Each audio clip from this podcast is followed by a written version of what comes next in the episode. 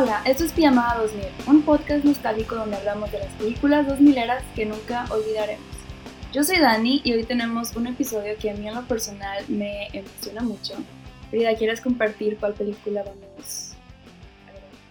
Claro que sí, hoy vamos a ver la obra maestra y la mejor película de todo el universo cinematográfico de las gemelas Olsen, que es Un instante en Nueva York, del 2004. Sí.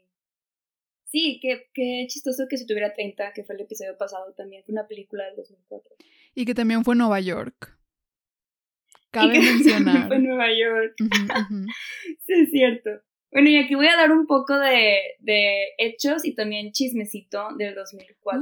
Uh. La primera es que en este año acabaron dos series que a mí me gustan mucho.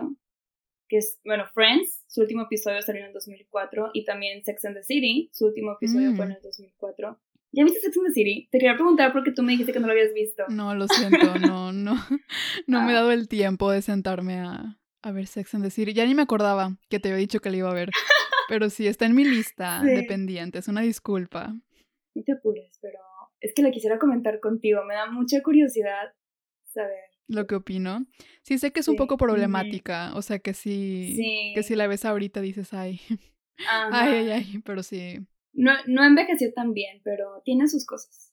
Y la otra es que este fue el año en el que, tristemente, bueno, no lo sé cómo lo vea ella, ¿verdad? Pero Britney se casó con Kevin Federline, ¿te acuerdas de Mm, este personaje sí. que yo, yo siento que es asqueroso?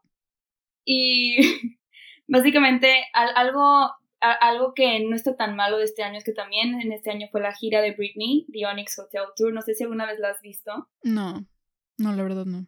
Fue la gira, fue la gira que hizo para su álbum de In the Zone, donde estaba Toxic, donde estaba Must Live for You, Outrageous, todas estas canciones. Y, lo quise decir solamente para recomendarlo, porque realmente si no han visto esta gira, véanla. Eh, no hay DVD, pero está en YouTube completita, entonces gratis. Y, y es increíble. Y todo esto pasó en el 2004. Y también el documental de Britney y Kevin Chaotic, que también está en YouTube. Oh, Y honestamente sí es muy caótico. No, si no lo has visto, creo que te da un súper como insight a lo que estaba pasando con Britney y estaba medio extraña su relación y ella en ese momento, no sé, es como bittersweet verlo y más que nada ahorita después de todo. no, no había escuchado de ese documental, lo voy a buscar. La verdad. Sí, fue de los que sacaba en TV, ¿te acuerdas que siempre hacían Ujú, así como de sí. famosos? Es de esos, entonces está curioso. O sea, va a estar bueno, flashy, que- yo creo, porque es de MTV. Por Ah, eso de estar sí. extraño. Tiene sentido. 100%. También, ajá, es por la esencia de la producción de MTV que iba a ser extraño. 100%. Pero bueno, de algo que es caótico a esta película que también se me hace un poco caótica, empezamos y la película inicia con un reloj enorme y nos estamos adentro de las tuercas y de estas tuercas sale corriendo Ashley Olsen, que en esta película ella es Jane, y está corriendo desesperadamente y aparece gente súper extraña diciéndole que si está lista y cosas así. Y luego llega a un escenario y lo que pasa es que ella está desnuda y todos empiezan a reír de ella. Que creo que es como algo muy usado de que el típico sueño de que todo el mundo se ríe de ti. Te iba a decir, Y- muy Bring It On, muy. Triunfos Robados. Muy bring it esta on. secuencia de sueño inicial. Que también De Kirsten hecho, quise investigar, Ajá. Justo, quise investigar si estaba inspirado en alguna película o como cuál fue la primera película que lo hizo. No lo encontré, no lo investigué tan a fondo, pero sí, lo hemos visto mucho en estas películas de esta época, yo creo. Es que sí, bueno, ¿tú has soñado alguna vez que estás desnuda y que todo el mundo te está Ay, viendo? sí, de- horrible. No, no, soñé una vez que estaba desnuda en mi primaria, o sea, yo ya era adulta en mi primaria y había una asamblea de que tipo de la bandera y yo desnuda y corriendo para que nadie me vea, honestamente muy traumante. ¿Qué significará ese sueño? Está potente. No sé. En una asamblea. Sí. En una asamblea. Sí, ahí estaba toda mi familia, amigos. Sí. Algo te preocupaba, amiga. Algo te preocupaba. Yo creo que sí. Sí. Yo sí- creo que sí. Creo que igual estaba ansiosa, ¿no? Siento que ese tipo de sueños es porque tienes mucha ansiedad, que justamente es lo que también tiene Jane. Yo siento en esta película muchas preocupaciones y ansiedad. Y bueno, de aquí tenemos una escena súper padre. Jane obviamente grita y pasamos súper rápido por todo Nueva York. Pasamos por encima de Central Park. Aquí vemos el título que es New York Minute o Un Instante en Nueva York. Y de ahí nos transportamos, creo que a Connecticut. Creo que ellas viven en Connecticut. No sé si lo asumí, porque parecen suburbios, pero según yo ahí viven. No sé, en mi mente era Nueva Jersey, porque siento que en estas películas luego viven en Nueva mm, Jersey y se pasan a la ciudad. Que creo que eso pasa en si tuviera 30. Pero la, la verdad no. No te podría confirmar dónde están. Les debemos el dato de dónde viven. Les debemos el dato. no lo sabemos. Pero aquí nos enteramos que esto fue solo un sueño. Y bueno, ella se levanta y creo que desde el principio, a mí me encanta el inicio porque siento que es como muy dinámico y desde el principio nos dejan muy en claro quién es quién y cómo son, porque aparte son dos personajes súper diferentes.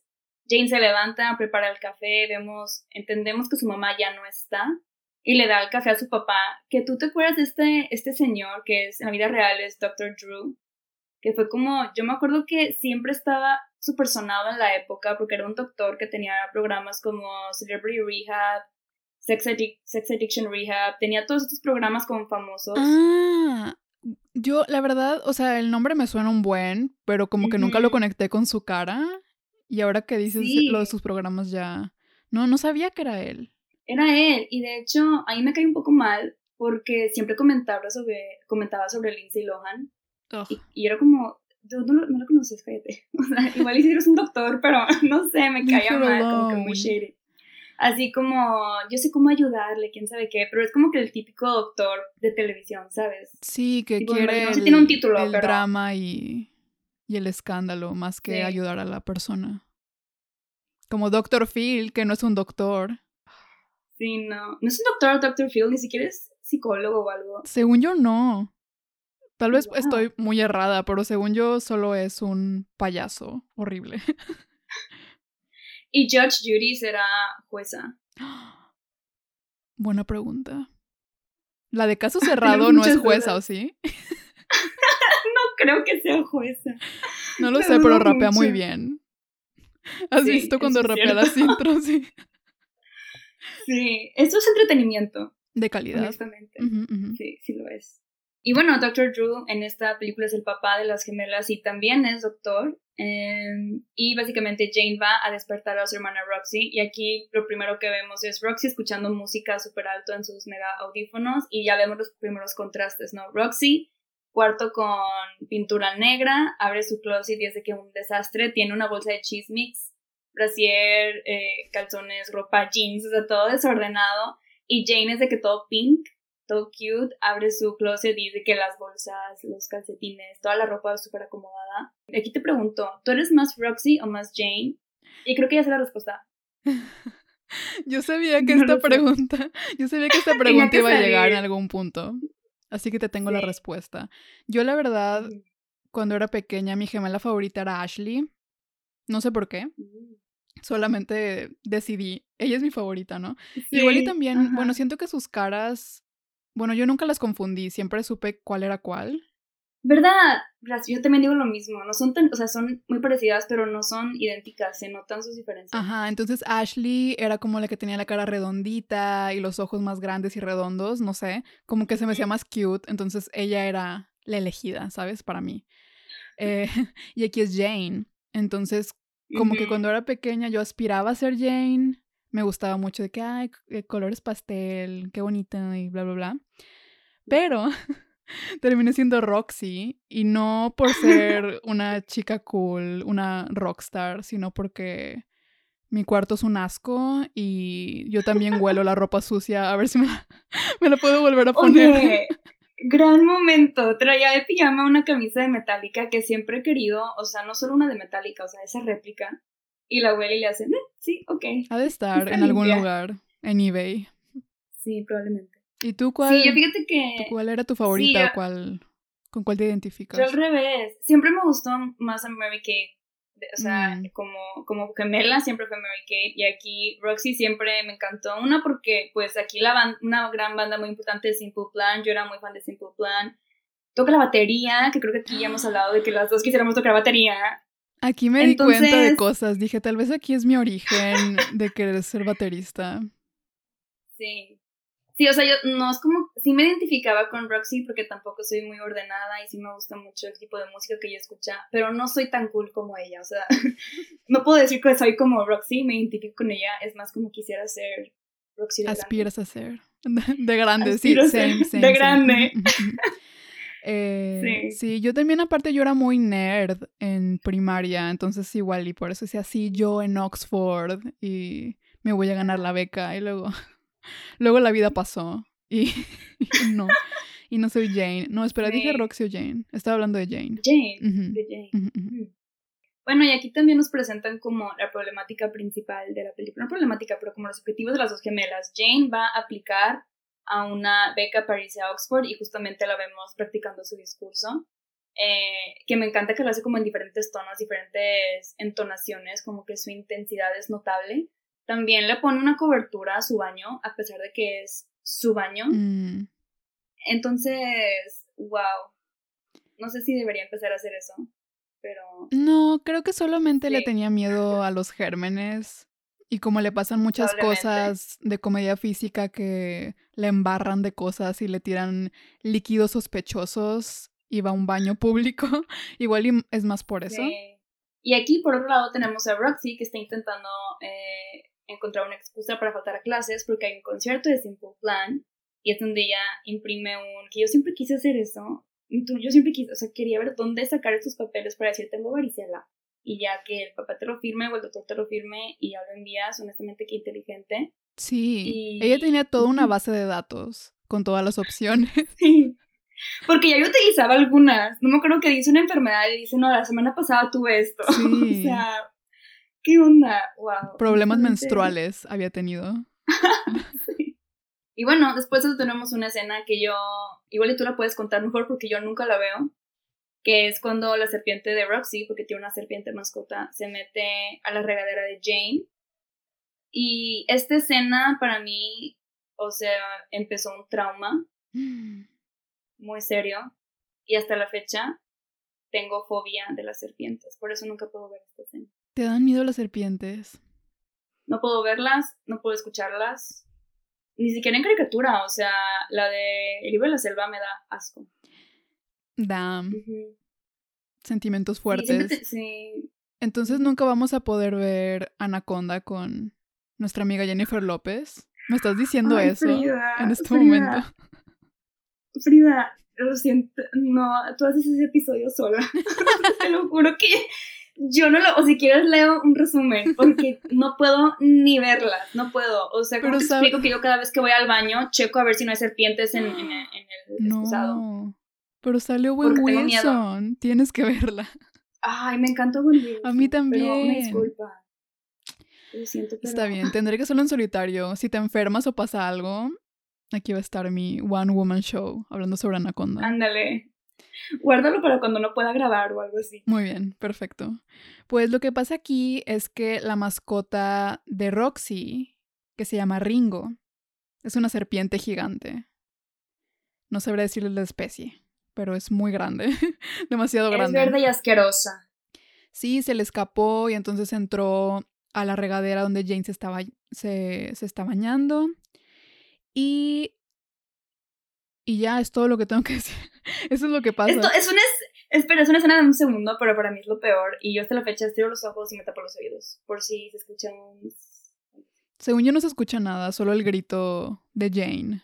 Y bueno, después de esto vemos también los outfits que a mí se me hacen como muy icónicos, igual ni siquiera lo son, están muy sencillos, pero me encantan como... Son buenos, son buenos. Jane con sus, su, saquito rosa, porque aparte siento que son realistas, ¿no? Son como muy casuales, son cosas que yo usaría. Eh, y aquí también te pregunto, ¿cuál te gusta más? ¿Qué estilo te gusta más, Jane o Roxy? Roxy. Roxy. Sí, definitivamente. Amamos un beret moment, un momento como... ¿Verdad? Sí. Me encanta la boina y los flip, flip-flops azules también. Sí, que esas flip-flops, la verdad, bueno, honestamente les tengo que decir que en este episodio disfruté tanto la película que mis notas son nulas, entonces estoy improvisando aquí en este momento. Porque estaba tan invested, estaba tan poniendo tanta atención en solo verla y disfrutarla. Pero sí escribí sobre estas flip-flops, estas chanclas. Escribí cómo ¿cómo corres con esas chanclas? Porque son chanclas como las del baño, o sea, no, no tienen plataforma, se ve que son así como, no de foamy, no sé cómo se llama ese, ese tipo de material. No puedes recorrer Nueva York en esas chanclas. hasta en tacones siento que es más cómodo que en esas chanclas. Y luego pasa, pasa lo que yo le tengo pavor, o sea, porque trae unos jeans acampanados y yo solamente estaba pensando en se está ensuciando la orilla. Amiga, creo que es lo, lo menos de lo que te deberías de preocupar, porque ya se manchan todo, todas partes. Oye, sí es cierto. De todos los líquidos y cochinadas posibles. Tienes mucha razón, hay cosas más... hay cosas peores que les pasan. Hay cosas más asquerosas de las que te puedes manchar en Nueva York. De aquí Roxy y Jane van a la estación de tren en el bochito azul de Roxy, que también se me hace como, como un staple de esta película. De hecho, Mary Kay tuvo que aprender a manejar estándar. Oh, wow. Porque, pues sí, tiene sentido, ¿no? Como que, no sé, yo aprendí a manejar en estándar, pero siento que en México es más común que aprendieras en estándar. Pero sí, tuve que aprender a manejar en el bocho y de hecho hay varios bloopers de ella intentando avanzar y no podía y así. Pero aquí es donde conocemos a, al villano de la película, que es el agente Lomax, el gran, icónico comediante Eugene Levy, que se me hace muy chistoso pensar que cuando yo vi esta película, fue la primera película que vi con Eugene Levy y para mí era como un actor X. Y ya después de darme cuenta que es como este gran comediante, eh, sí fue como súper choqueante. Y saber que trabajó en una película con las hermanas Olsen, o sea, que dijo que sí a este proyecto, o sea, solo habla del poder de las hermanas. Eran poderosas, eran muy poderosas, la verdad. Muy poderosas. Sí, honestamente tienen un súper buen supporting cast que vamos a ir comentando conforme avance. Pero sí, aquí nos damos cuenta que la gente Lomax y sus zapatos rechinantes están siguiendo a Roxy por todas partes, porque al parecer Roxy no va a clases. Entonces, esto es algo que solo existe en Estados Unidos, estoy segura. Que como que los los arrestan para suspenderlos de la escuela. Nunca, nunca entendí que, nunca entendí por qué. No creo que los arresten. Pero que, o sea, es como los suspenden, ¿no? Sí. Básicamente. Pues es que sí nos pasó así un poco en, en universidad, que por faltas podías reprobar. También en prepa, ¿no? Pues sí, pero no iba como un agente por ti a tu casa, ¿no? No, pero es que creo que eso no es real. Estoy segura. Eso fue inventado. Sí, Sí, de hecho, ajá, mi observación aquí con este personaje es que esta película es claramente Ferris Bueller, o sea, Día de oh, Pinta, pero con las gemelas Olsen. Siento que eso fue lo que pichearon en la sala de escritores. Dijeron, a ver, piensen en esto. Todos amamos Día de sí, Pinta. Porque... Pero, y, para darle sentido necesitamos un agente escolar ficticio que cause problemas, ¿no? Sí. Porque básicamente es así. Aparte el chiste aquí es que él se creía policía. Porque no lo aceptaban en la academia de policías. No sé por qué, pero como que estaba muy traumado y por eso se tomaba muy en serio su trabajo. No creo que en Estados Unidos literalmente persigan a los niños que, se, que se van de pinta. No lo sé. Y justamente después de esto podemos ver un poco de su intensidad, porque antes de llegar a la estación, Roxy se para en la casa de su agente, porque ella está en una banda y ella es la baterista. Y de hecho, el chico es Jack Osborne, que es el hijo de Ozzy Osbourne, lo que se me hace súper cool y curioso. Y él en la vida real, no sé si ahorita, pero en la época también era manager. Entonces por eso decidieron como decirlo, oye, jálate, jálate a esta película, porque pues no sé, como que tiene sentido, porque era un manager conocido más o menos en la época. No sabía eso. Eh, y no se parecen. Bueno, no sé. Sí. No, nunca pensé. Pues Dije, es un vato X, es un actor. Porque lo hace muy bien, es, es carismático el muchacho. Sí. Es carismático. Lo poquito que sale es como memorable. Sí. Hasta eso. Te y cae es muy bien. fiel a Roxy. Te cae bien de nada más verlo. Sí, porque llega Roxy y le da los CDs con la portada de Roxy que me encanta. Honestamente está súper cool la portada del CD y le dice que tiene que dárselos en la filmación del video musical de Simple Plan a los buscatalentos, ¿no? Que son señores en trajes y, y le da como una torre y se va. Y en eso llega Lomax y, again, en mi mente siempre ha sido como que arresta a todos los adolescentes. Y aquí vemos el súper intenso cómo se toma su trabajo y el otro policía diciéndole de que bájale dos rayas, eres un agente escolar. Sí, hasta llama a la policía para que se los lleve. Eso está extraño. Por eso digo que yo estaba muy confundida. Yo siempre de chica decía, qué intenso de que los gringos y con su intensidad de que no puedes faltar a la escuela. Dijiste, nunca voy a ir a la escuela en Estados Unidos. Sí, pero aparte Lomax fue porque no le creía a Roxy, porque le mandó el justificante de que tenía viruela y dijo, Viruela mis calzones. ¿La viste en español? Sí, es cierto. No, pero la vi en español de chica, pero sí, ya tiene tiempo. Sorry. Ya tiene tiempo que la veo en inglés, porque me gusta mucho escuchar las voces de las gemelas. Yo toda la vida la he escuchado en español y dije, tengo que escucharla en español. Y de hecho, justo me da mucha risa que en un punto vemos la oficina de Lomax y tiene un pizarrón donde tiene mil veces escrito I will catch Roxy Ryan, I will catch. Qué miedo. Es la primera vez que lo veo, creo. Qué creepy, ¿no? Y tiene una, un, un, un, ¿cómo se llama? Como sticker de Simple Plan, porque ya sabe que verá Simple, a, la filmación de Simple Plan, entonces está tomando todos los cabos. También nos enteramos que no ha pagado su renta, no lo pagan muy bien, como agente escolar. Sí, realista. Pobre hombre. Sí, y también me da mucha risa, no sé cómo lo diga en español, pero en inglés hay una frase en, en, la que él está viendo, ¿no? La sticker de Simple Plan y dice de que your simple plan is about to get more complicated. Y es como, ok, de ley no sabe lo que significa Simple Plan. Y se me hizo un plan interesante. No sé qué diga en español. Ni idea. Probablemente algo que no, o sea, no lo pusieron como chiste. No tiene sentido. Ajá, algo de que tu concierto, lo que sea. Y bueno, después eh, Jane se sube al tren y aquí justamente algo que noté hasta esta vez que la vi, porque esta película tengo que admitir que la he visto millones de veces, o sea, la vi hace dos semanas y la Yo tengo el DVD hace dos semanas. Sí. ¿Por qué la viste hace dos semanas nada más? Espérate, es que justamente, ves que decíamos que siempre que dijéramos nuestra película favorita y luego nos vamos a dar cuenta que no era cierto. Eso me pasó. Creo que esto lo comenté en Viernes de Locos y creo que esta película le gana a como de Miss Face porque también la tenía en DVD y si era de esas que veía y veía y veía una vez por semana. Y ya ahorita de grande sí la veo. O sea, no pasan dos meses sin que la vea una vez. La disfruto demasiado. Damn. Espera, pero estabas viendo de tus películas favoritas de qué? ¿De las gemelas Olsen? No, en general. Es que me acuerdo que en el episodio de Un Viernes de ah. Locos dije que era de mis favoritas y la que veía más. Y ahorita que vi esta dije, no, eso, eso fue mentira. Daniela, ¿qué onda? No, la que has visto más es un instante en Nueva York. Ya, ya. Sí. ¿Te acordaste que, que te gustaba más esta? Que Freaky sí, aunque objetivamente Freaky Friday ya es mejor, ¿sabes? Ah, mil veces. Mil veces. Por millas. Pero aquí no somos, no, no estamos aquí para ser objetivas. no, claro que no.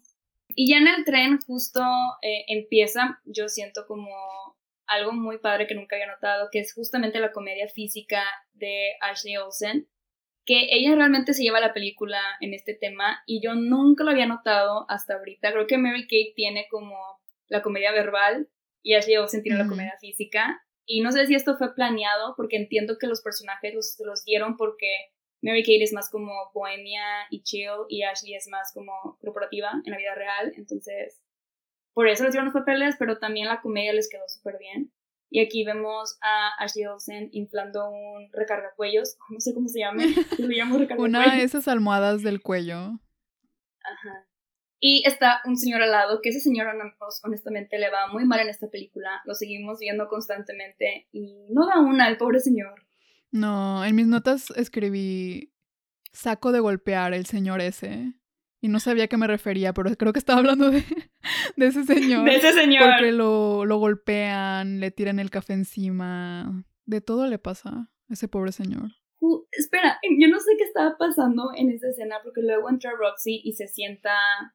Se sienta, o sea, está Jane, luego está el señorcito este, y después está Roxy. Y básicamente Jane y Roxy se están peleando y ahí Jane le tira el café al pobre señor en sus pantalones y luego Roxy le, le echa Red Bull en sus pantalones, que es como, amiga, no, eso, eso no ayuda.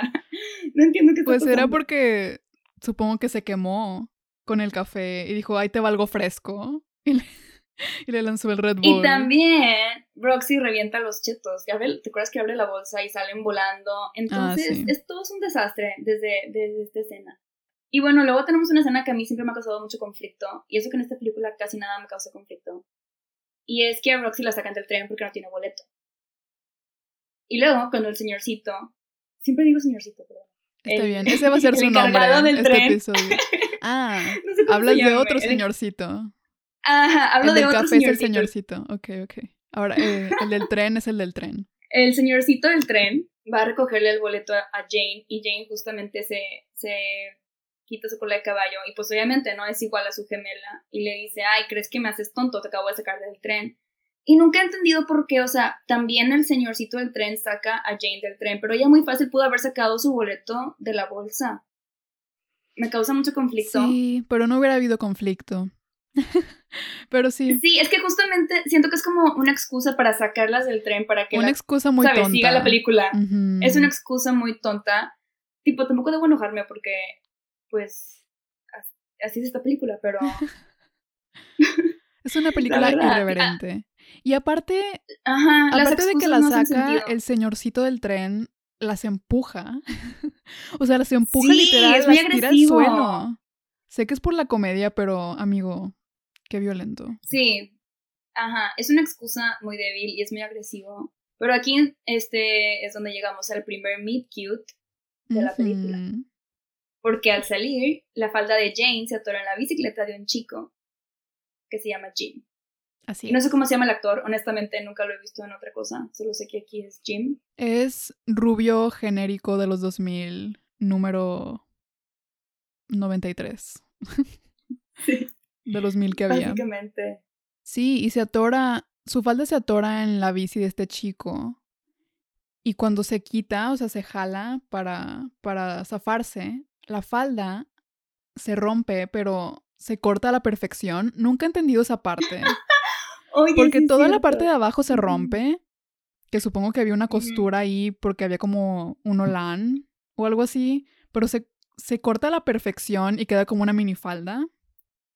Y queda como el, lo que está abajo, ¿no? O sea, como la faja de la falda, no sé si se llama El fondo.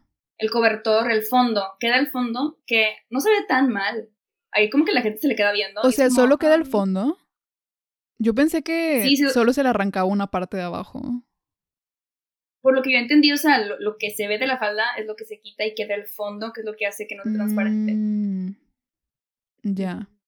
Y aún así fue un corte muy perfecto y muy exacto, qué suerte. Sí. Que así le pasó. De aquí cortamos a otro gran personaje, nos introducen a Benny, que es interpretado por el comediante Andy Richer, que muchos creo que ahorita lo pueden conocer porque es como el second man de Conan O'Brien. Y también, sorprendente que haya salido una película de las hermanas Olsen que haya dicho va y sale como un hombre americano que es el hijo adoptivo de una familia china y hace un acento inglés chino. Un poco... Mm. No lo sé. ¿Qué te diré? Estos acentos chinos, y en español está peor, supongo, bueno, no sé. No, no sé cómo hablan en inglés.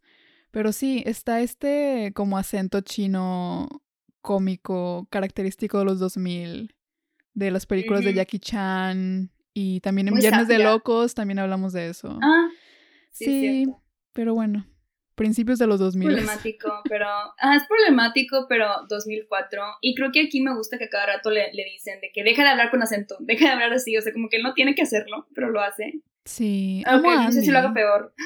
No se me hace tan raro no se me hace tan raro que haya aceptado. Bueno, no sé cómo era su carrera antes de esto. Sé que salía en Conan y que es comediante, pero no sé qué otras cosas ha hecho. No se me hizo tan raro.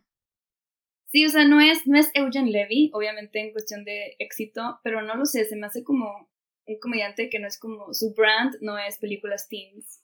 Pero pues pero en esta película, ¿verdad? Y es la única que ha hecho, ¿no? Bueno, quién sabe. Quién sabe, honestamente nunca he visto su filmografía. Ni yo, solo lo veo en Conan. sí. Pero aquí empieza una escena como muy de acción, muy de detective, de espías, que me gusta mucho, donde hay movimientos muy sospechosos y de la nada hay un señor que le pone un chip en la bolsa de, de Roxy. Y luego tenemos una escena que me da mucha risa, pero es como de video musical, donde está Benny, o sea, Andy Richer, caminando en cámara lenta y hay palomas pasando alrededor de él, lo que no entiendo, nunca he entendido la decisión de esa escena, solo me da mucha risa y como el dramatismo de este pequeño momento. Y aquí le ofrece un ride a Roxy a la ciudad porque claramente se da cuenta que no tienen un ride y me da mucha risa que ella de, no, no me voy con extraños nunca. Y le dice, tengo una limo como Barbie. Y Roxy de, ok. que honestamente a mí también me hubiera convencido si me hubiera dicho. ¿Qué decir? que como Barbie. Qué astuto, porque no solamente dijo una limo, dijo como Barbie. Exacto, ese es el selling point, ese punto te convence. Es el selling point. Aquí básicamente comienza la aventura hacia Nueva York, las dos se van en la limo, y aquí me encanta la dinámica entre ellas dos. Tenemos a Jane con su agenda estudiando su discurso, intentando memorizarlo, y tenemos a Roxy con los pies arriba, jugando con la limusina, que honestamente relatable. Yo también haría lo mismo, estar jugando con, con la ventanita que subí y baja, y Benny todo estresado. Con la partition, como diría Beyoncé. En la partition, como diría Beyoncé, sí es cierto. Y bueno, eh, justamente cuando llegan a Nueva York pasa lo que creo que es como una lección. O sea, siento que esta película cuando eres niña o niño si la veías era como, ok, por eso no te debes subir con extraños. Porque justamente cuando llegan a Nueva York, Benny las pone seguro y literalmente les dice, no se suban con extraños y las encierra. Pero ellas son muy astutas y como la limusina tiene un, no sé cómo se le llame, una ventanita arriba. no conozco el término literal científico. No sabemos partes de carros, ok. No, una disculpa. Pero ellas se escapan. Ándale, quemacocos. La limusina tiene un quemacocos. Y aquí Roxy y Jane salen corriendo. Y aquí tenemos la escena que justo mencionabas, de Roxy corriendo en, en chanclas. Jane también está corriendo en tacones. No sé qué sea más difícil, más fácil, pero la situación como que no es ideal, ¿no? Y en el metro se encuentran a Benny y aquí nos enteramos de muchísimas más cosas. Es una escena que a mí se me hace muy divertida, muy real, pero muy divertida, en la que Benny les empieza a hablar en chino y resulta que Jane sabe hablar chino y le contesta en chino y Roxy de, oye, no sé qué hacer hablar chino.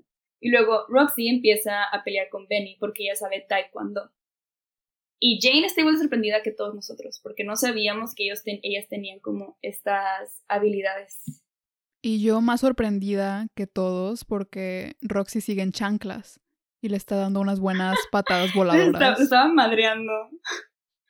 Sí, y aparte digo que es irreal porque a pesar de que son dos contra uno, pues Benny es un hombre bastante grande, entonces está muy inmenso para no poder, no poder agarrar a, a, Jane y a Roxy técnicamente. No es muy atlético, tal vez. Bueno, no es muy atlético.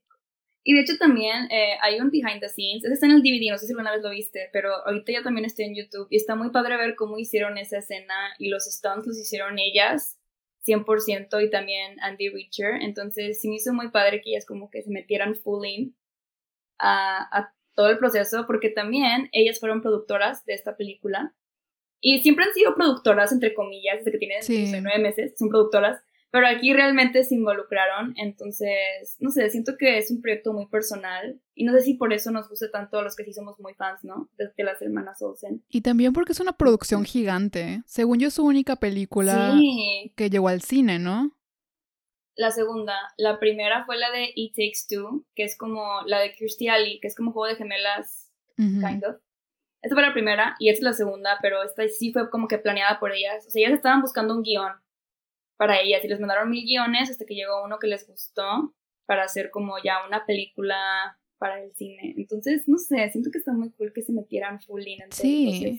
Y quedó tan bien que después de esto se retiraron de la actuación. Sí. Literal. Al menos Ashley. Mary Kate siguió saliendo en, en Beastly, en Weeds. En Beastly. Que qué decisión de carrera. honestamente, eh, en teoría es buena idea. Mary Kate como bruja, me encanta. Pero, pues es que Beasley, ¿sabes? Bueno, yo no soy muy fan, entonces. Es todo un caso esa película. Sí, es todo un caso. Esperen el episodio próximamente. Sí. Y bueno, después de que ellas ganan la batalla, a Jane se le rompe un tacón. Y aquí vemos otra vez otra representación de Ashley Olsen haciendo comedia física. Y me encanta la solución de Roxy, que es ok, te rompo el otro tacón. Y le dice, ahora ya no tienes tacones, tienes flats. Entonces, me da mucha risa porque eso es creatividad. Y yo siempre he pensado, si me llega a romper un tacón, voy a hacer eso. Pero creo que debe estar bien difícil. O sea, ella rompió el tacón bien fácil. Nada más como que lo golpeó contra un bote de basura. No sé, habrá que ver. No sé si, si viste a Ashley caminando después como si fuera un pato, como que no podía caminar. Y dice eso. Bueno, no sé si en inglés dice, pero en español dice parezco pato. Ah, no, sí, tienes razón. Y aquí justamente viene la primera vez en las que, en las que se ensucian de sustancias extrañas, mm. porque se les acerca un hombre pidiendo dinero. Y en ese de que Roxy dice, sí le doy, no le doy, sí, que no. Y bueno, este hombre les tira una bebida alcohólica morada. Y me da mucha risa que todo le cae a Jane. O sea, porque siento que a Roxy no le hubiera importado tanto pero todo le cae a Jane y después de eso pasa un carro y les echa agua a las dos. Entonces es como... Sí, y en esta parte hay una línea que dije, ¿qué? Jane, se me cayó un héroe. Que, que se acerca al hombre este y les pide dinero. Y Roxy sí le quiere dar dinero, pero Jane no. Y le arrebata el billete. Y le dice, ¿solo le fomentas la holgazanería? O sea, Jane dijo, los pobres son pobres porque quieren. Son holgazanes. Sí, sí es cierto. Que, I mean, tiene sentido con el personaje de Jane, ¿no? O sea, siento que, siento que Jane es republicana. Ay, no, tenía miedo. Sabía que ibas a decir eso. ¿A poco no? o sea, tiene todas las vibes. Tiene todas las vibes. O tal vez no es republicana, pero es muy fan de Hillary Clinton o algo así. 100%. Y sí la mencionan a Hillary Clinton, ¿no? En alguna parte de la película mencionan a Hillary. Estoy segura. No sé. Tal vez en la parte de cuando hablan de la senadora, pero no, Ajá, no recuerdo. Pero sí, después de esto van a una como tienda de abarrotes, versión gringa. Y eh, Jane va a un baño, que aquí es donde también volvemos a ver su...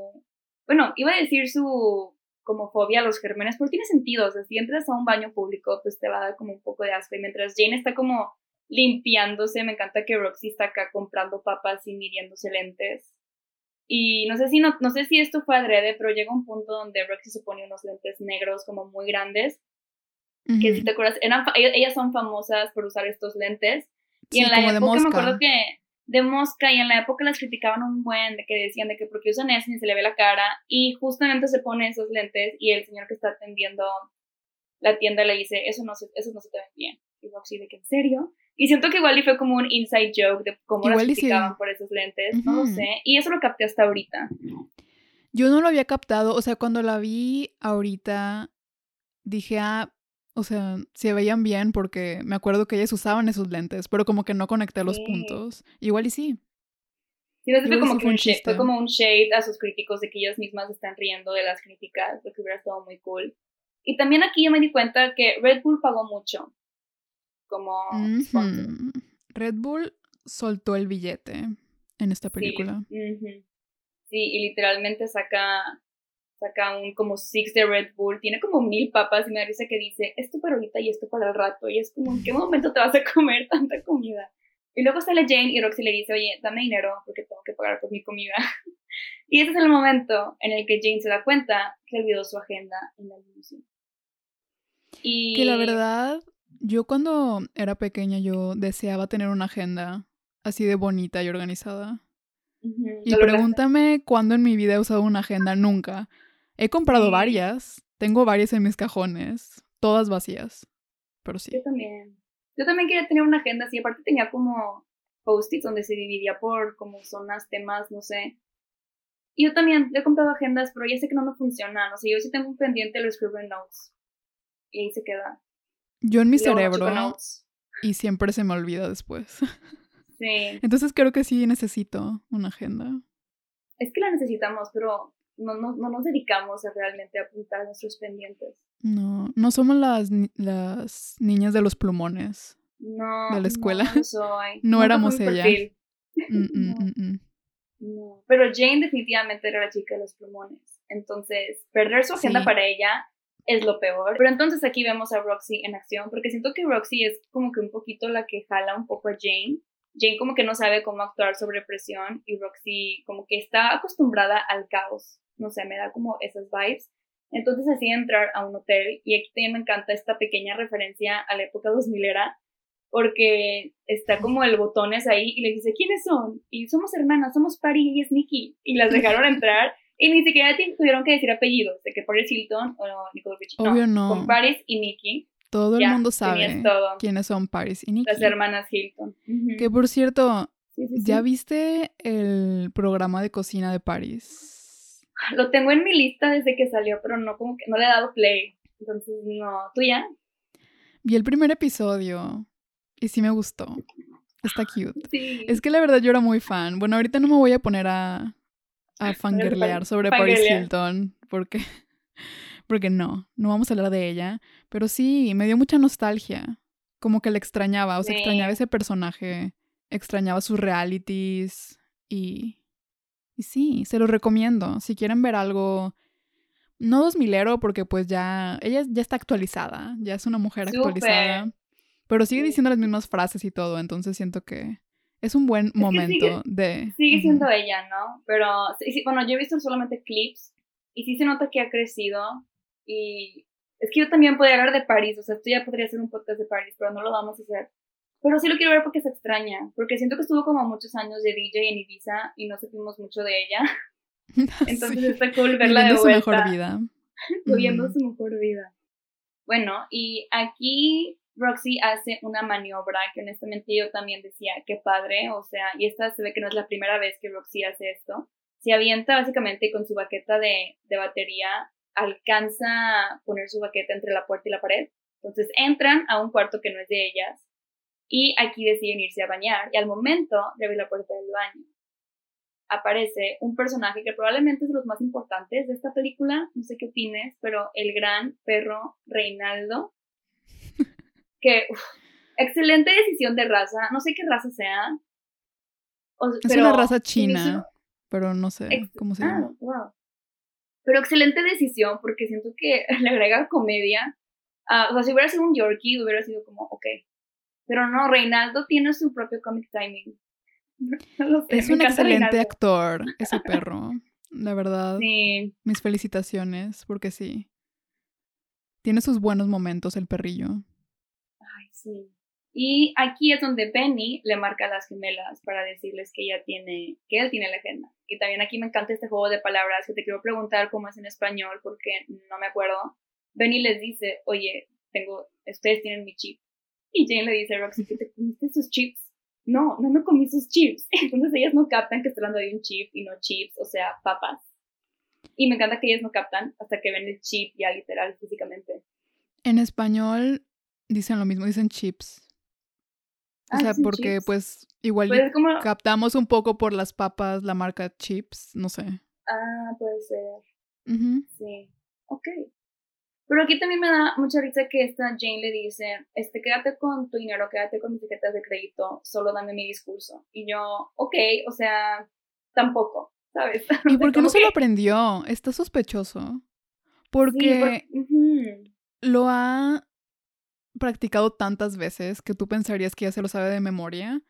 Aparte, como es ella, obviamente se lo memorizó, pero ella quiere su agenda. Es una buena pregunta. Es una muy buena pregunta, no lo sé. Pero aquí, entonces, Roxy encuentra el chip, ella se ve, se pone una bata y Jane se mete a bañar. Y aquí tenemos la entrada de un gran actor también de esta época, que es Jared Padalecki, como Trey, él entra al cuarto, se quita la camisa, se pone cómodo. Y al momento de entrar, obviamente, pues es como lo mejor que le ha pasado en la vida, porque ve a Roxy en bata y está la canción de Hey Baby, Hey Baby, que no sé cómo se llama. Y ve a, a Roxy y a Jen en bata y él así de que, ok, es mi cumpleaños. Y pues sí, esta escena también siempre me ha dado mucha risa. Me da risa que Roxy se cae, también como un poquito, un intento de, de comedia física de las gemelas y lo aprecio.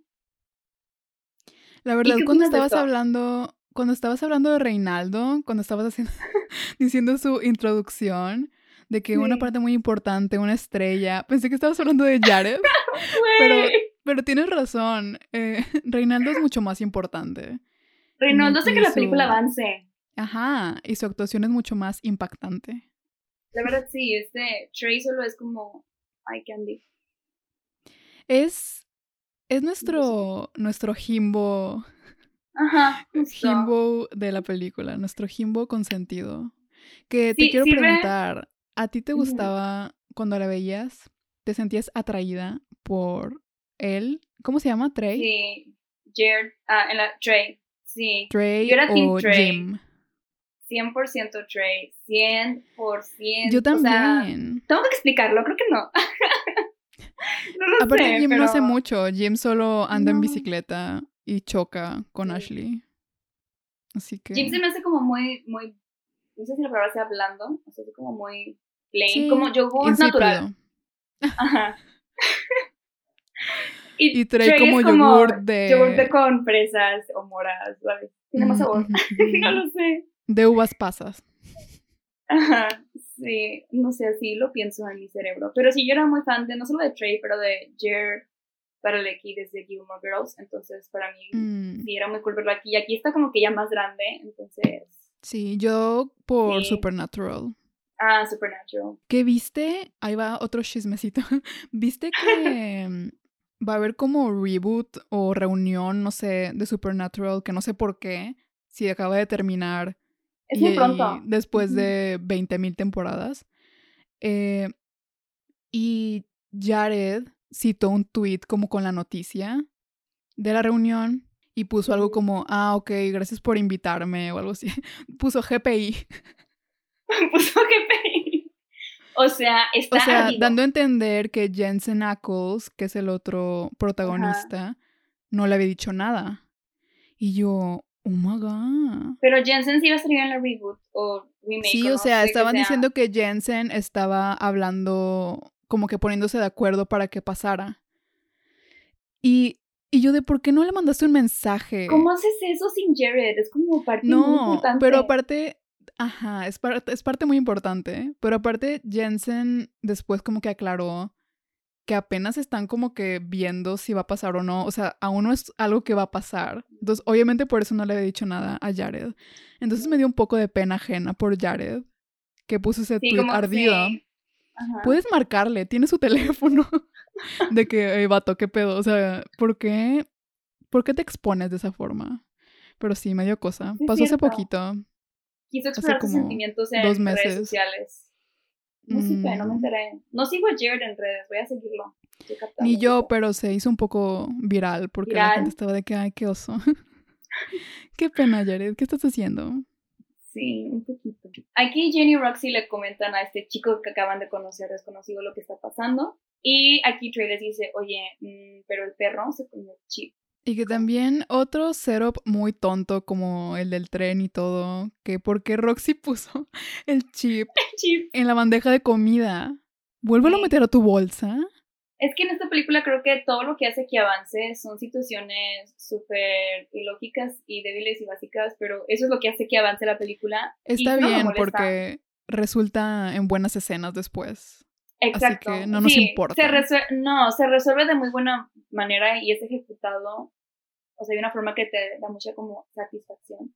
Entonces aquí también hay una escena en la que se empiezan a aventar, a aventar al perro por todos lados. Y luego este Trey dice, ah, es que, by the way, mi mamá es senadora. Entonces Jane está mm. traumada porque es senadora y ya no va a poder trabajar en el Congreso. Ya no va a poder postularse. Se metió al cuarto de la senadora. Ajá, me, encanta, me encanta que es como que su preocupación mientras Roxy y Trey están aventándose el perro por todos lados que también les recomiendo que vean el behind the scenes de esta escena, porque está muy chistoso verlos aventarse un, eh, básicamente ese peluche, lo que se están aventando, y es cierto que en ciertas escenas sí parece, se ve como que todo tieso Reinaldo. Sí, en unas tomas se nota mucho que es un muñeco. Se nota mucho que es un muñeco. Y en una de esas, Trey avienta a Reinaldo hacia Jane, Jane se agacha y el perro sale volando por la ventana. Y por azares del destino, de una forma muy lógica, Rinaldo sigue vivo. Rinaldo, al, parecer, cayó parado como gato, no tiene sentido. Pero aparte, no sé, como en el borde del, del hotel, tiene como un bordecito pequeño, no sé cómo decirlo. abajo de la ventana. Abajo de la ventana y están como en el piso 20, 21, no sé, están muy altos, pero al parecer Reinaldo se salva. Y entonces aquí también la senadora viene de regreso al cuarto y es como caos total, caos total, salgan del cuarto. Y a Jane se le ocurre salirse por la ventana porque tiene que ir por detrás de Reinaldo, que honestamente, o sea, está haciendo eso por una agenda. O sea, es que yo no sé si lo vale. No vale la pena, hermana. te puedes morir, o sea, te puedes morir por ir por un chip porque necesitas tu agenda. Aparte, eres inteligente, puedes improvisar si no te lo aprendiste. Sí, justo. Y bueno, Roxy obviamente la sigue y aquí le dice de que, ay, voy a llegar tarde al concierto de Simple Plan. Y a Trey como que le gustó Roxy, porque realmente yo creo que ellos son muy...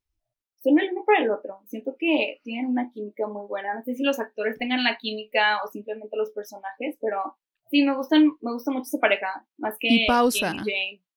¿Qué edad tiene Trey? Porque ellas están en prepa, ¿no? Pero él se ve de 20 no sé cuántos, ya, De 21 con su barbita esa. ¿Por qué me lo arruinas? No sé, yo estoy llamando a la policía en este instante. Bueno, las hermanas Olsen tenían 18. No sé si 17 cuando grabaron y 18 cuando salió. Intentando arreglarlo. No lo sé. No lo sé, honestamente, pero Tracy Y aparte les ven toalla y el de que, oh my god, es mi Honestamente sí cumpleaños. está... Sí, Ajá, yo, está cerdo como- cochino. está Son niñas. Bueno, igual sí tenían 18 porque era su último año de prepa, pero de todos modos. De todos modos, de todos modos. Entonces, Roxy sigue a Jane y me encanta que aquí Jane está como que toda preocupada, pero Roxy está como que viviendo la vida. O sea, ella se ve que está...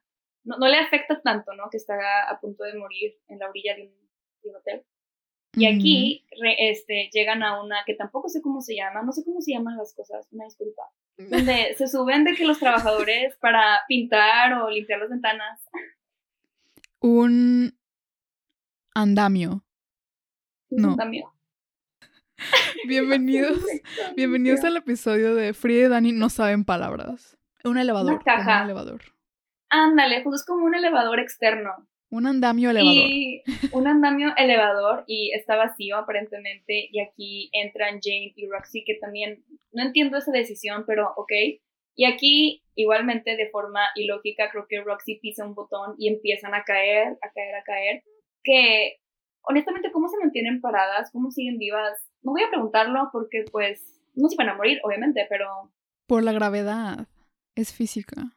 Es posible, no sé. pensé que lo vas en serio y yo, ya quedé con esa. si es por la física. Pues es como cuando tienes una botella No. abierta y le das vueltas, pero con mucha fuerza y el líquido no se sale. No lo sé, Sí. la quinta ley de Newton o lo que sea. No lo entiendo. Por aquí empiezan a caer, que honestamente qué espanto y qué horror. Y me da mucha risa que aquí ellas paran en un piso y aquí están en un cuarto donde justamente está el señorcito El Número uno. Del que, está, que estaba en el metro. Y justamente está diciendo una frase, empezando por teléfono, y dice, las cosas no caen solas del cielo. Y justamente caen las gemelas y él se queda de, ¿qué está pasando? Y las gemelas siguen cayendo Comedia. hasta que caen. Es comedia pura, honestamente. Ujú, Y ujú. caen a un bote de basura. Y, y Jane cae sin toalla, ¿no? Mm, Porque Jane cae sin toalla. Es su cosa, al parecer, es como en su sueño. Tal vez su sueño se hizo realidad. Oye, uh, sí es cierto. Y aquí es otra escena que yo creo que también es de las más recordadas de esta película, donde Roxy y Jane están corriendo por todo Nueva York en bata. Y yo aquí tengo una duda, ¿cómo se hizo el nudo Jane? ¿Por qué no se le cae la toalla? Porque está así como de strapless y a mí cuando me la amarro así me duran, no sé, cinco minutos. Y está corriendo, corriendo. I mean, No sé, supongo que es una No. toalla muy poderosa del Hotel Hilton o algo así. Aún así, me molesta. E- Es que me molesta porque yo siempre quería ponerme la toalla así y no podía, porque en lo que te cepillas y estás buscando ropa. se Sí, te no es posible. No es No posible. Esto No, sí es físicamente imposible. Bueno, y justamente cuando están corriendo aquí hay un hay un cameo, no sé si lo has notado, de Bob, Bob, ¿cómo se llama? Uno que salía en Fuller House, que era su papá. El actor que sale como su papá en Fuller House sale aquí y se les queda viendo así como con cara de ¿te conozco o no te conozco? No lo reconocí. se llama Bob Saget, ya me acordé. Sí, Bob Saget sale como un segundo. Yes, Bob Saget. Qué cool. Y aquí se compran su segundo outfit de la película, que es la playera de I Love New York. Roxy se compra unos shorts rojos y Jane se compra una falda. Y otra vez, una decisión cero práctica, se compran unos taconzotes enormes para caminar en la ciudad de Nueva York. Y no I sabía mean- que en esos puestos también te venden plataformas, o sea, zapatos. Al Sí, parecer sí. Y Al te sí. combinan con tu playera de I Love New York. Entonces se ven muy cool con esos outfits, pero tacones. Y aparte siento que no va con Roxy. Igual y con Jane sí. Pero siento que Roxy hubiera escogido tenis. Tal vez no vendían, tal vez solo vendían tacones. Tacones. Sí. Porque es lo que Exacto. venden en esos puestos. Y bueno, después de esto llegamos al momento, ay, siempre digo icónico, es que esta película me encanta, al momento icónico del el concierto de Simple Plan. Y aquí se les juntan a las dos como que ambos problemas, porque Roxy, bueno, son varios. Aquí Roxy primero se encuentra a Trey, entonces Trey se ve que la siguió, que sí le gusta. Aquí Lomax llega al concierto y las está persiguiendo. Y luego de nada, a la mitad del concierto llega Benny, entonces es como muchas cosas están pasando, están intentando escapar. Las dos acaban en el escenario con Simple Plan, que por cierto están cantando la gran canción de Vacation. I know a girl who's in love with a guy. She's tomorrow. A mí me encantaba esa canción. Pero aquí ellas deciden aventarse al público porque Lomas y Benny no las, no las agarran y se avientan. Y aquí no sé si notaste las caras de ellas, se ven de que súper nerviosas. Mary Kate no, no se ve como... Y de hecho en el, backstage decían que ellas estaban muy nerviosas de que no las fueran a cachar, los que tenían que agarrarlas, que eran expertos, o sea, que sabían su trabajo. Entonces, no sé, siento que se nota en sus caras el nervio de que qué miedo que pase esto. Y Roxy y Jane logran escapar de Lomax y de Benny, y Benny secuestra a Trey.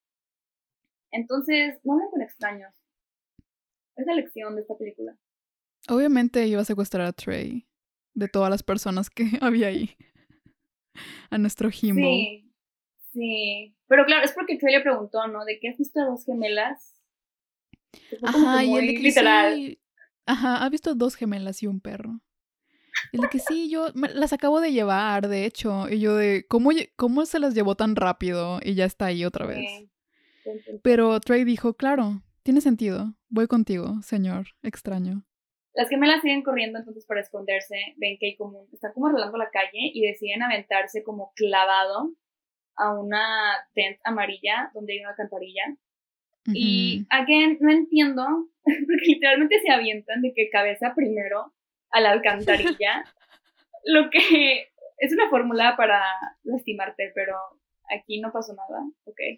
Es que según yo pensaban que solo era una tienda, ¿no? No que era, no que había un hoyo. Aún así, es lo que yo entiendo. está muy grande, o sea, hay espacio alrededor de la alcantarilla.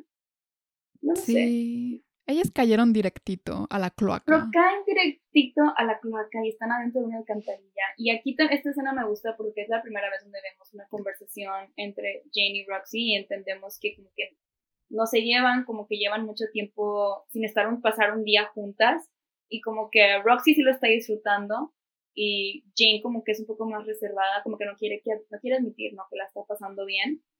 Y es lo que hace también muy buena esta película, o sea, sí hay mucha acción, pero también tenemos como que esta relación entre hermanas que está un poco rota y poco a poco se va arreglando de una forma muy divertida y caótica.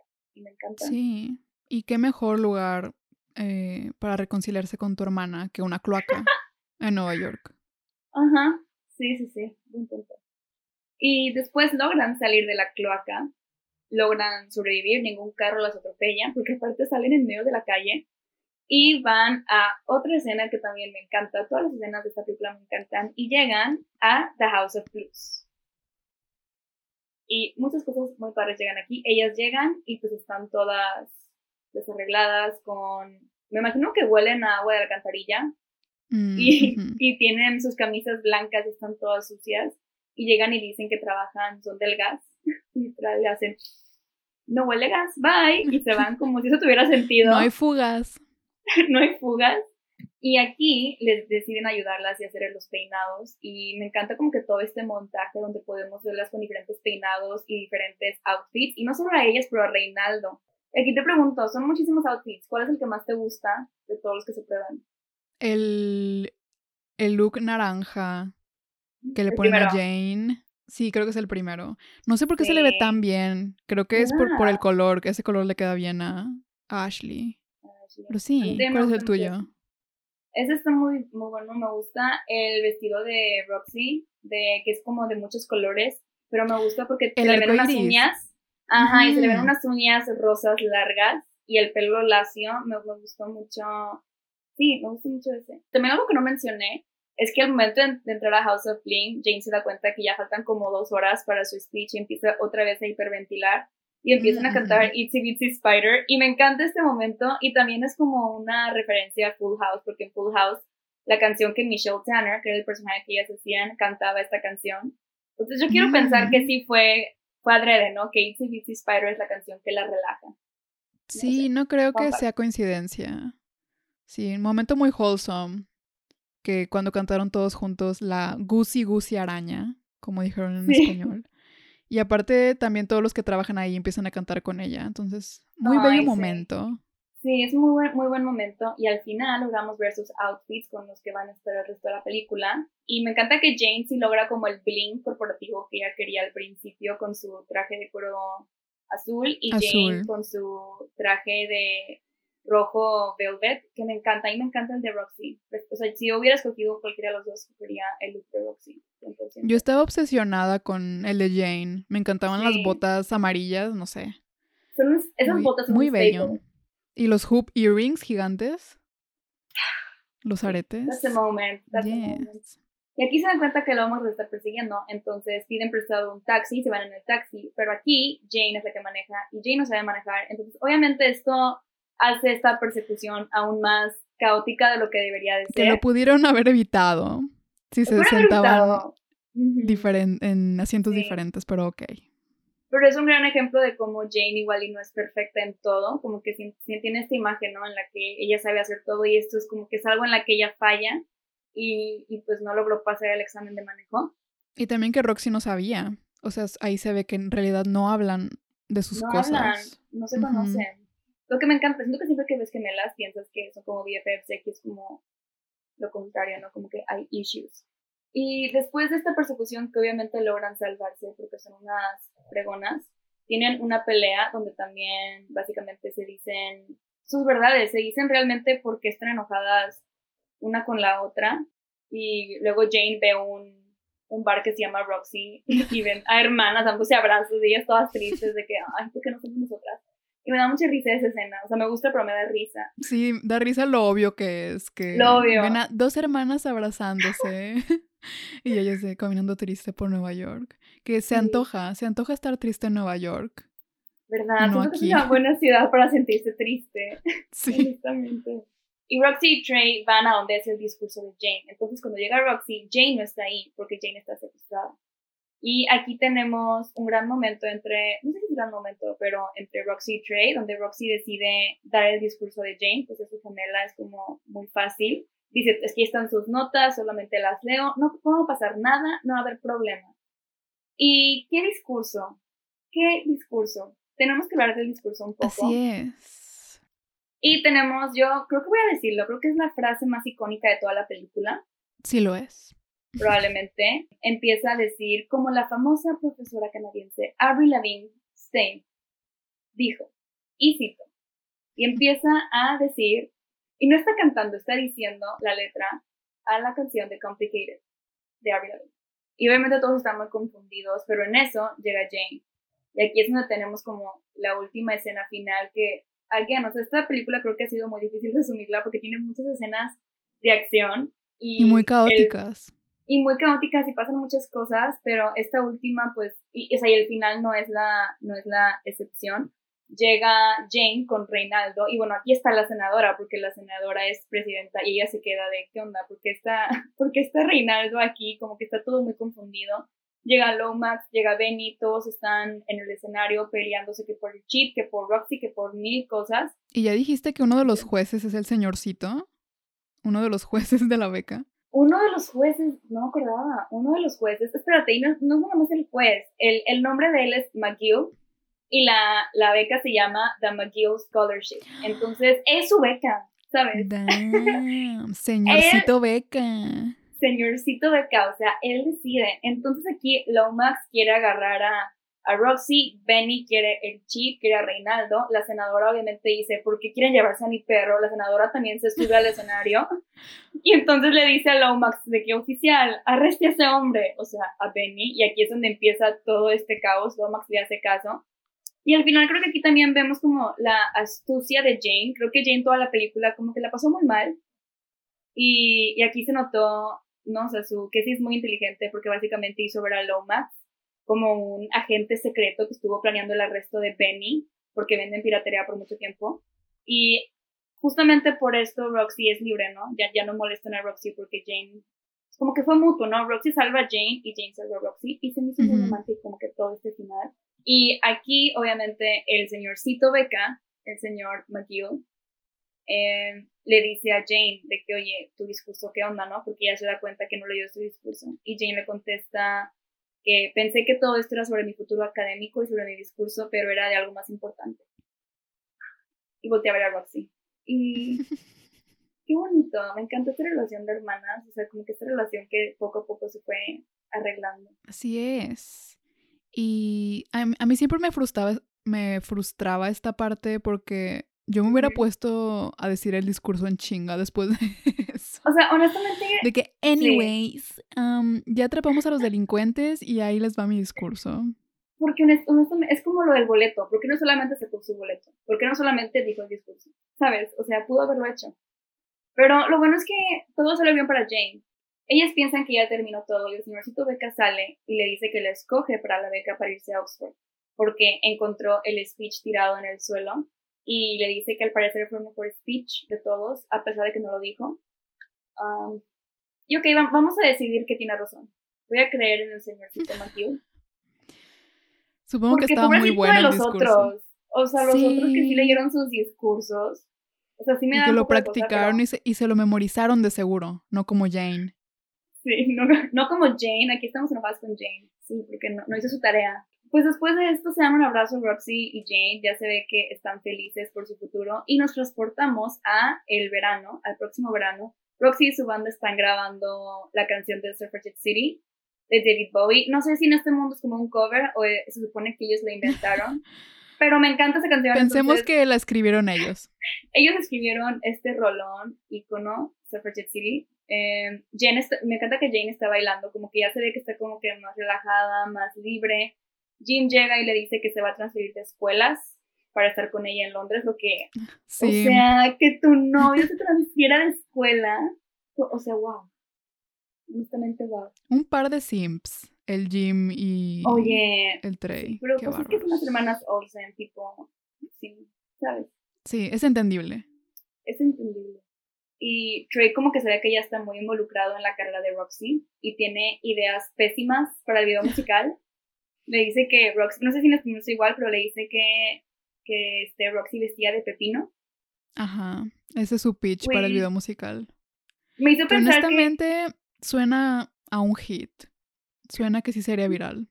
Suena alternativo. Suena como muy Suena poético. un video abstracto, un abstracto, un video abstracto donde el pepino tiene como un significado muy profundo. Mm, Así suena. Pero me recordó mucho a las Chira pero siento que él tuvo, probablemente tuvo la idea de las máscaras de animales. Siento que él tuvo algo que ver. No lo sé. De las máscaras de foca, de foca bebé. De las Cheetah Girls.